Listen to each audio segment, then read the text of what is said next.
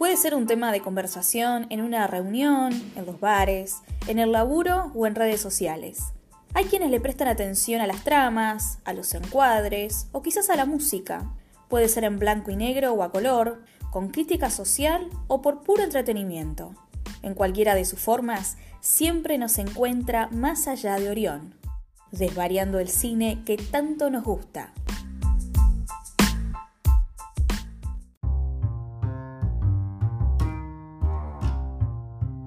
Hola, ¿cómo andan? Arrancamos el episodio 18 de Más allá de Orión, un nuevo episodio en esta primera temporada. Hoy vamos a estar hablando de eh, una película de comienzo de los 90, dirigida por Gus Van Sant, su tercer película que se llamó Mi Mundo Privado, My Own Private Idaho, película que vamos a estar hablando en un ratito nada más y que fue icónica dentro del cine independiente de Estados Unidos y también enmarcada en lo que fue la generación X. Además, en las recomendaciones y aprovechando que se viene Halloween, vamos a estar recomendándote tres películas de terror de la década del 70 y del 80, que fueron muy buenas décadas para el cine de terror. Hay muchos títulos que han sido clásicos hasta el día de hoy, así que vamos a estar recomendándote tres películas para que puedas ver este 31 de octubre y de paso maratonear un poco. Acordate que estamos en redes sociales, en Instagram o en Facebook, nos encontrás como Más Allá de Orión. Toda esta primera temporada la puedes estar escuchando a través de las plataformas, en Spotify, Anchor o Google Podcast.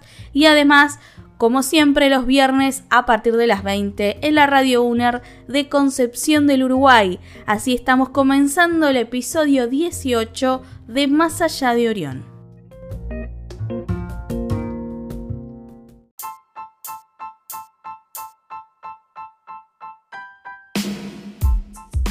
A finales de los 80, el nombre de Gas Van Sant comenzaba a resonar en el cine independiente de Estados Unidos. Con sus primeras películas como Mala Noche y Dragstar Cowboy, mostró un estilo muy propio y particular, con temáticas centradas en los outsiders, la juventud excluida del sistema. Para 1991, el cineasta lanzaría su tercer película y la que se convirtió en un símbolo del cine queer, My Own Private Idaho o Mi Mundo Privado como se llamó en la Argentina. Para aquel momento contar historias de temática LGBT era algo arriesgado y que solo podía encontrarse en el cine muy independiente. En pleno comienzo de los 90, Generación X, y con el grunge sonando en las radios, las historias de quienes vivían en los márgenes necesitaban ser contadas.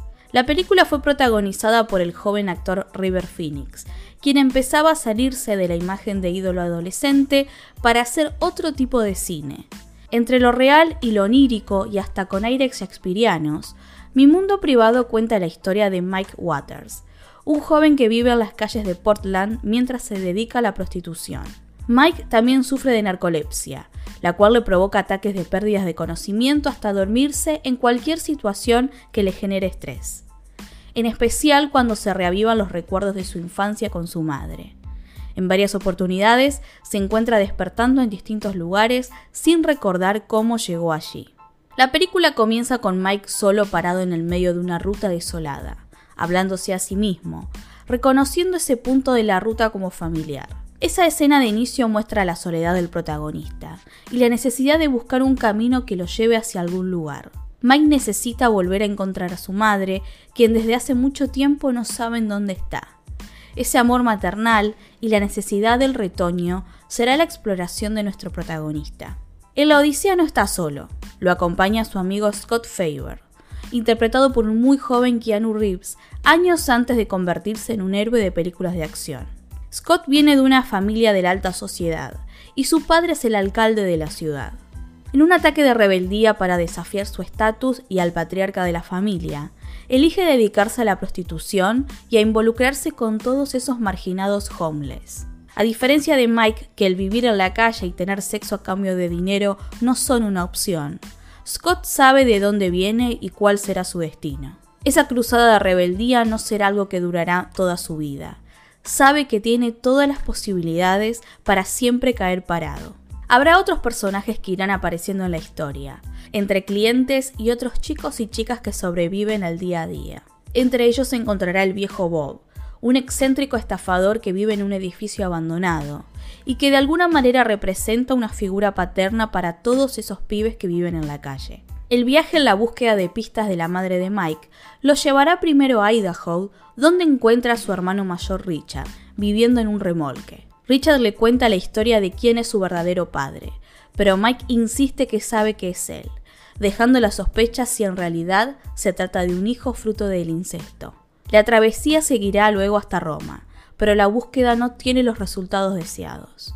Mike está enamorado de Scott, algo que le confiesa en una de las escenas más recordadas de la película, cuando ambos amigos hacen una fogata para pasar la noche al costado de la ruta. Escena que Gus Van Sant originalmente pensó para que sea breve, pero el mismo Phoenix la reescribió con la intención de dejar en claro la homosexualidad de su personaje y el amor no correspondido hacia su mejor amigo. Roma también será el punto donde los caminos de Mike y Scott se dividirán. Scott conocerá a la joven Carmela, se enamorarán y se irán juntos hacia el futuro de joven heredero de una gran fortuna que recibirá ante la noticia de la muerte de su padre. Mike, por su lado, deberá volver solo a Estados Unidos, sin saber dónde está su madre, y con el corazón roto por el abandono del tipo que más quería. Scott se adentra a la vida de la calle como una aventura para escapar de su familia. Mike no tiene opción ni forma de elegir, y lo que más anhela es una familia como la que nunca pudo tener, un hogar donde sentirse parte, querido y protegido. La película trata sobre la identidad, conocer nuestras raíces para saber de dónde venimos y poder pensar hacia dónde vamos. Las diferencias de clases atraviesan todo el relato. La escena donde más se refleja esto es cuando se celebran los funerales del padre de Scott por un lado y el de Bob por otro a pocos metros de distancia. Mientras Scott viste un traje oscuro de nuevo heredero, al lado de quien seguramente será su futura esposa, Mike y sus antiguos amigos marginados despiden a Bob entre gritos, cantos, besos, bailes y botellas de whisky. La actuación de River Phoenix fue de las mejores y más descarnadas de esa década, y que remite a lo que alguna vez fueron los jóvenes Marlon Brando o James Dean en los 50. Vemos y sentimos esa tristeza de Mike, esa necesidad de amor y cobijo. Phoenix dio vida al personaje más icónico de su corta carrera, y que tomó nuevos significados tras la repentina muerte del actor dos años después, cuando tenía apenas 23 años, y toda una fuente inagotable de talento por explotar. Mi mundo privado es quizás la película más representativa de esa generación X, incomprendida y en constante búsqueda de un lugar en el mundo.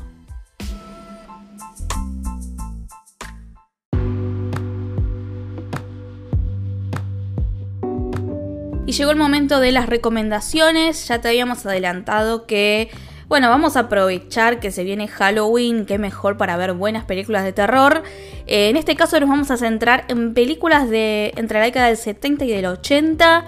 Que bueno, ya varios capítulos atrás estuvimos hablando del Exorcista, un clásico del cine de terror del año 73. Así que vamos a volver a estas décadas 70, 80 que ha sido grandes décadas del cine de terror, de títulos que realmente hoy son de culto, así que vamos a repasar algunos eh, para que tengas en cuenta. Primero, vamos con qué mejor que misma película Halloween, película del año 1978 del gran John Carpenter, director eh, que debería ser un poquito más este, reivindicado de lo, que, de lo que realmente es, digamos. Al ser un director que se ha dedicado al cine de terror, quizás no está dentro del podio de los grandes directores de la historia del cine, pero realmente John Carpenter debería estar en ese podio.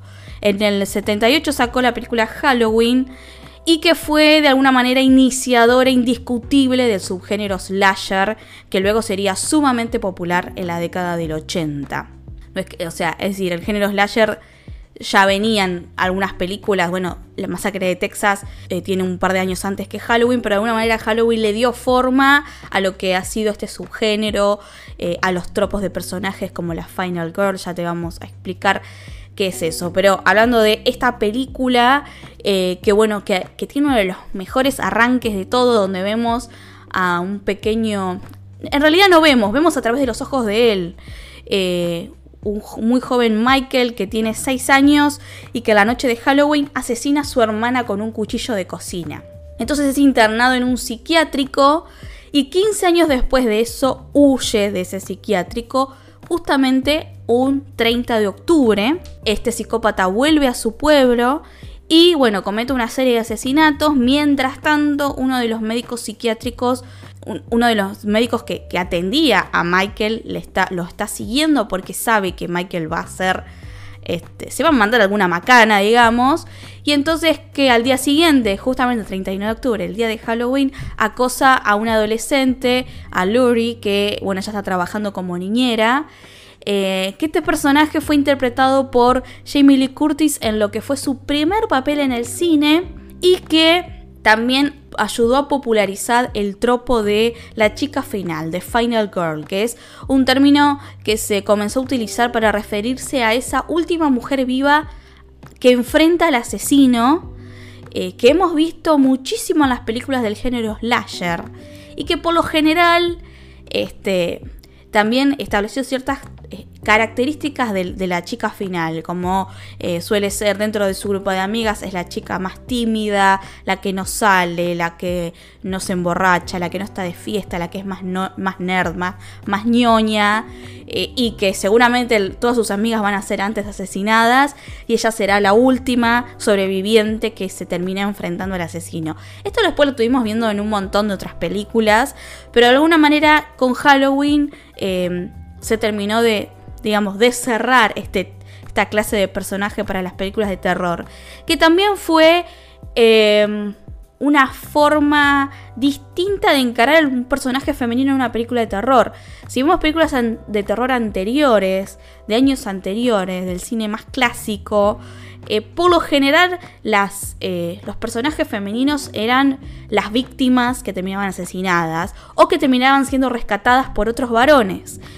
Mientras que eh, la Final Girl, es decir, la, chica final, que empezamos a ver en un montón de películas desde los 70, de los 80 y en los 90 también, terminaron siendo quienes terminaban, estas chicas terminaban sobreviviendo y terminaban enfrentando al asesino. Eh, así que de alguna manera fue un cambio también de, paradigma, ¿no? Incluso hasta el día de hoy, en muchas películas de terror sigue habiendo una Final Girl o varias Final Girl, que eso también es un cambio de época interesante.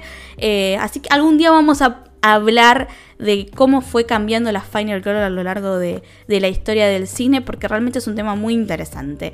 Pero independientemente de esto, no dejen de ver Halloween, película del año 78, dirigida por John Carpenter, película que luego tuvo muchísimas secuelas, también tuvo una remake hace pocos años que hizo eh, Rob Zombie, así que bueno, recomendación este clásico de terror dirigida por el gran Carpenter.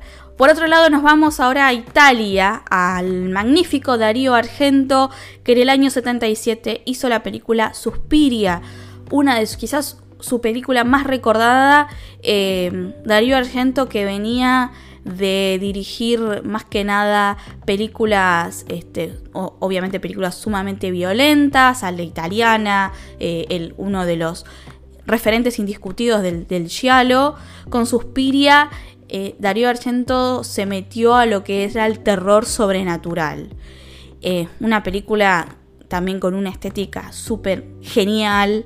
Suspiria es una película visual muy increíble. Eh, y que bueno, esta es la primera entrega de su trilogía de las tres madres. Que en realidad no continúan entre sí, son tres películas independientes, pero como que de alguna manera funcionan dentro de un mismo universo pero la más conocida es justamente Suspiria, en donde hay una joven estadounidense que la interpretó Jessica Harper, que ingresa en una exclusiva academia de baile y esa misma noche, cuando ella está llegando a esta academia, eh, una de las, este, de las alumnas es asesinada, es encontrada muerta. Eh, y bueno, cosas muy extrañas empiezan a, a, suceder en esa academia hasta que Susie, esta joven estadounidense, se dará cuenta de que allí esta academia está siendo manejada por un poderoso aquelarre de brujas. Un título de terror que es un clásico de los últimos tiempos, es una definitivamente una película de culto. Em, hace pocos años, en el año 2018, Lucas Gudagnino hizo eh, una remake que también la recomiendo. Son muy distintas entre sí, de alguna manera la remake que hizo Gudaquino eh, toma, digamos, la historia principal de, de la academia, de esta joven estadounidense que llega a esta, a esta academia de danza en Europa, eh, el tema de la, la red de brujas, pero le da una vuelta de tuerca muy interesante que también habla de una época diferente para, para abordar esta historia. Así que Suspire del año 77 de Darío Argento, más que recomendada. Y también, si tienen ganas, miren la remake de Lucas Gudagnino porque realmente vale la pena, que fue una de las mejores películas del año 2018.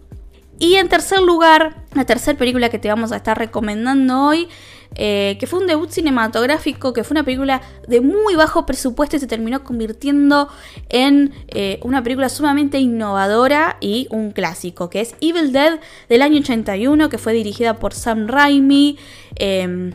Em, ha sido una de las obras más innovadoras del cine de bajo presupuesto, del cine de terror. Hay un poco de terror sobrenatural, hay mucho gore, hay hasta un poco de humor negro también. Eh, esta película que, Sam Raimi hizo con un par de amigos. Este, hay algo muy interesante que en los créditos de la película eh, aparece como asistente de edición Joel Cohen, eh, uno de los hermanos Cohen, eh, que bueno, años después Sam Raimi también sería colaborador de varias películas de los hermanos Cohen. Eh, un dato interesante para, para sumar a esto. Pero bueno, es una película que, cuenta la historia de un grupo de amigos jóvenes que este, llegan a. que bueno, que planean pasar el fin de semana en una cabaña abandonada en el medio del bosque. Y bueno, cosas extrañas comienzan a suceder, espíritus em, empiezan a levantarse y empiezan a amenazar a estos amigos. Eh, esta película, bueno, fue protagonizada por Bruce Campbell, que fue el actor que hizo el gran personaje de Ash, que es el gran sobreviviente y el protagonista de lo que luego sería la trilogía de Evil Dead. Sam Raimi dirigió esta película, pero también hizo sus dos secuelas que también las recomiendo. Son, si miras Civil Dead y te gusta, mira la trilogía que, el mismo Sam Raimi la hizo, dirigida también por Sam Raimi y también protagonizada por Bruce Campbell haciendo de Ash. Película que, eh, como te decía, de muy bajo presupuesto, que Sam Raimi filmó eh, con ayuda de varios de, sus amigos. Primero había sido una especie de cortometraje. Eh, que se llamó Within the Woods, que era una película de 30 minutos que presentaba una trama similar a lo que luego fue Evil Dead. Eh, también ya estaba Bruce Campbell ahí protagonizándola y que fue de alguna manera un corto que Sam Raimi había hecho primero para también encontrar inversores que se sumaran a la película. El, presupuesto aproximado de la película fue de 375 mil dólares, es decir, un presupuesto sumamente bajo para una película pero que lo ayudó luego a conseguir mucha más, eh, mucho más financiamiento a partir del éxito de la película para poder hacer la parte 2 y la parte 3 que se llamó Army of Darkness. La 2 es del año 87 y la 3 del año 92. Entonces, repasando estas tres películas para maratonear en Halloween. Primero Halloween del año 78 de John Carpenter, eh, luego Suspiria del año 77 de Darío Argento y también Evil Dead del año 81 dirigida por Sam Raimi.